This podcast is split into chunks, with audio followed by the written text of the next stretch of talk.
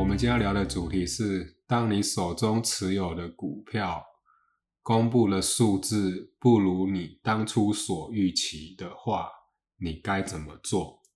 我们都知道，在买进任何一档标的，都一定有千千万万的理由。这也是之前我们提到的，就是因为有各种理由，你才会对你这档股票产生预期的价格。但在很多的时候，你往往投资之所以会失败，就是输给了自己的情绪，因为你没有办法掌握自己的情绪。所以，为什么那么多人喜欢预测股价？就是这样子。你对一档标的分析了那么久，分析了那么多数字，每当跌下来，你总是觉得我要再加码。因为某某某的论点说服我，比如鼓励政策好了，今天一档股票它的鼓励政策假设平均每年都落在两块，那么你预估今年的获利会成长，股利也会随着增加，结果最后是获利真的如你预期的成长了。但是它的鼓励政策没有依照过往的水准而提高，一直维持在两块，那么你最后的推论就只有对了一半，因为你推论的部分是只有获利成长，但是股息没有跟着成长。当然，这里只是举个简单的例子而已。我所要说的是，我们。大部分的散户都在预测，但往往预测到最后千算万算，你总是会有失误的时候。就连放空也是，你有时候觉得这档股票明明线图就是走空，也没有什么赚钱，应该是要下去才对。但是它突如其来的一个利多，又把股价整个盯上去了。你这时候也会受伤，所以我觉得我们如果要在股票市场生存的够久，绝对不是去学习怎么去预测股价，应该去学习的是，如果遇到问题来了，你该怎么处理？我想这个才是有办法在股票市场活得够久的原因。所以到目前为止。我还是觉得分批买进、分批卖出是最好的方法。我再说一次，分批买入、分批卖出是最好的方法。第二点是，你的逻辑必须要非常的清楚，什么时候该买进，什么时候就要该卖出，绝对不可以拖泥带水。假设今天这档标的我是分批买入的。我是想要长期持有的哦。那分批买入的这段过程中，如果开始反弹了，我当初如果设定好反弹十趴，我就要开始分批慢慢出，所以我就一定要先把一些成本低的就先出掉，绝对不要因为看它的走势感觉快要喷出了，就没有。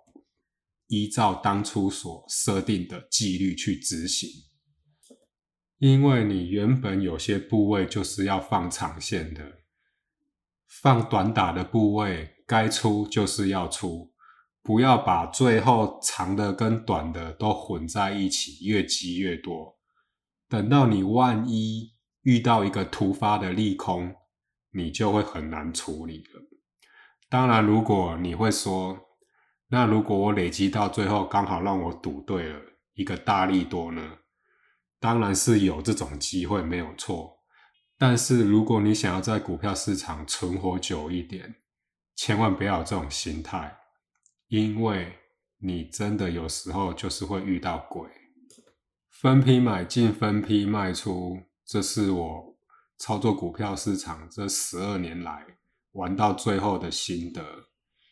也许，当然，你有可能会错过那些累积到最后一个大利多全部喷发那种获利，但说真的，你如果操作久了，你不太怎么会羡慕那样子，因为你也知道，一根涨停就是十趴而已。我们想要在股票市场获利，是想要追求长长久久的。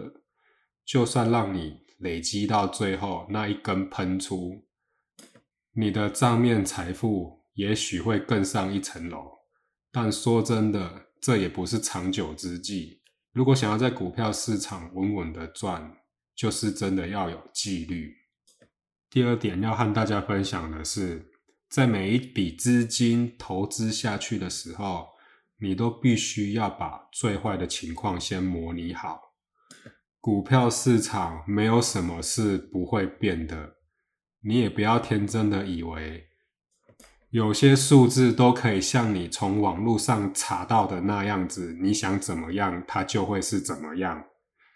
就如同历年来的股利政策，你也不要觉得它以往的配发率是多少，今后就会是多少。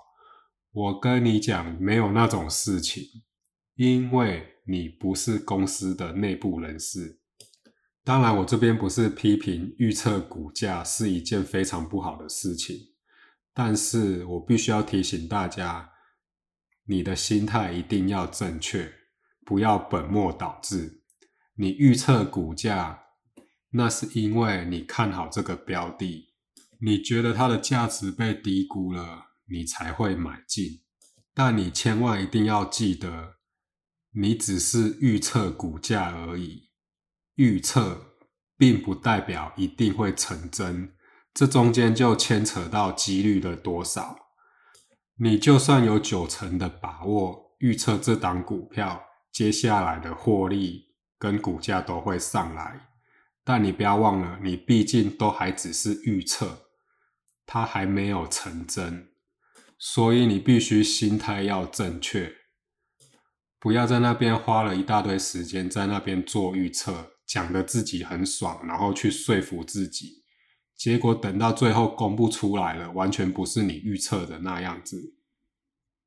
然后更惨的是，你已经把资金都投进去了，那这个就很难收拾了。今天和大家分享到这里，预测股价是一件好事，但是你心态要对，预测。终究是预测。